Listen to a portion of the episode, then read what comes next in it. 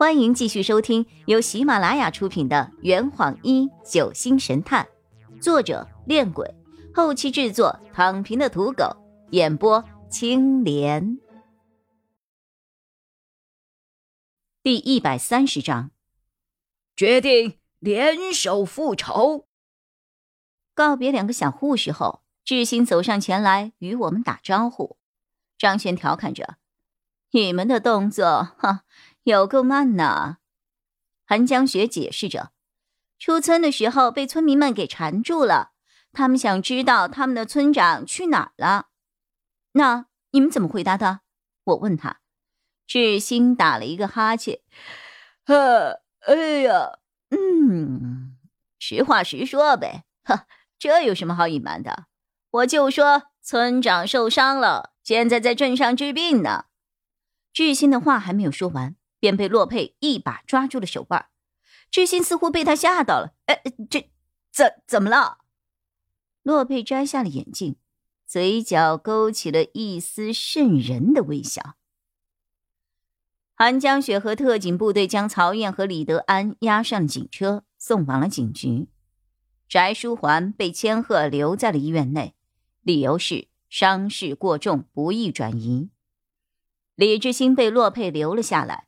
被迫到集市上去买了一顶花白的假发，包凯和千鹤到另外一间病房里照顾柴露和刘倩去了，顺便委婉的将真相告知他们。张璇一脸的不高兴，被洛佩拉到了集市上买了两打啤酒。我被安排留下来照顾翟书桓。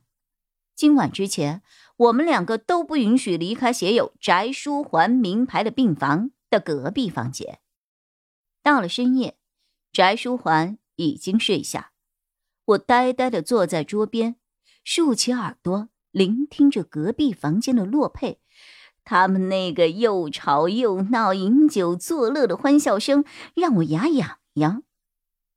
当隔壁房间的欢笑声彻底安静下来的时候，我才明白洛佩的计划。洛佩将我和翟书桓安排在了隔壁的房间。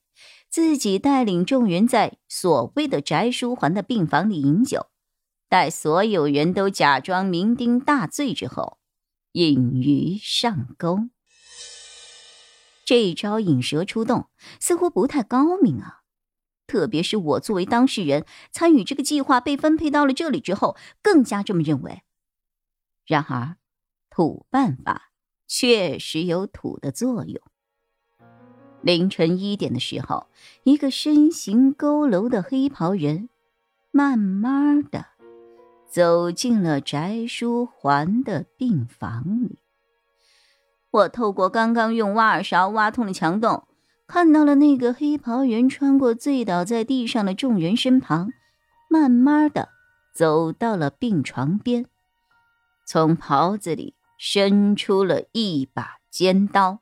朝着床上的假翟书桓用力的刺了下去，危险！我失声喊了出来。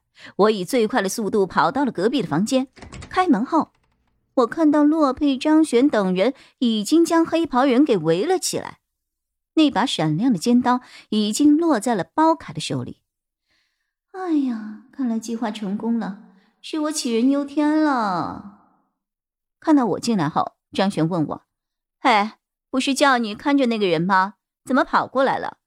哎，因为刚才挖耳勺断了。众人朝我翻了一记白眼。千鹤拍了拍躺在床上的假翟书桓，可床上的人却丝毫未动。千鹤掀开被子一看，头上戴着花白色假发套的李志新已经睡着了。众人无语。黑袍人毫无反抗的站在原地，或许他知道自己现在如何挣扎都已经无济于事了。让我们来看看你的真面目吧。洛佩走上前去，掀开了他的风帽和面巾。站在眼前的这个人，是我们应该想到但却从未考虑过的人——曹逸轩。居然是你！洛佩这么说着，可脸上并没有流露出任何惊讶的表情。曹逸轩慢慢的低下了头。唉，洛佩长叹了一声，说出了一个令我们所有人都为之一振，包括隔壁的翟书桓听到也大为吃惊的真相：你不是温平的后人，也不是曹燕的父亲，你是柴荣。空气凝固了。时间凝固了，思维也凝固了。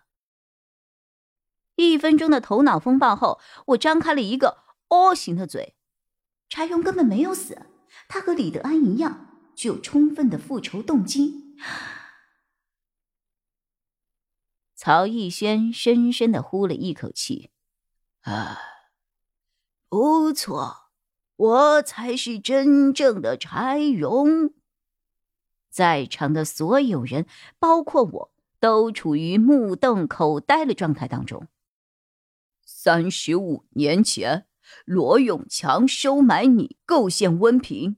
事发后，温平被捕入狱，你拿着罗永祥给你的巨额报酬，带着你的家人躲进了启祥县的盛奎村。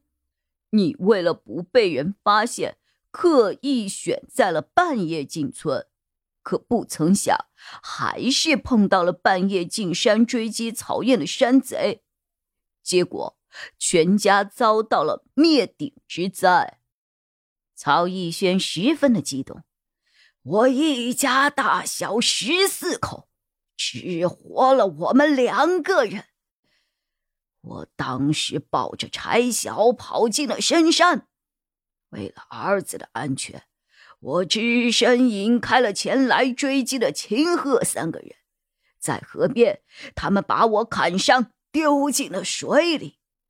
当天晚上就被出门寻找曹燕的陈进宝给救了起来。在金宝的家里，我得知了曹燕的遭遇，便立刻决定。和他联手复仇。这坛已经喝完了，呵 你猜出凶手是谁了吗？啊，老板，拿酒来。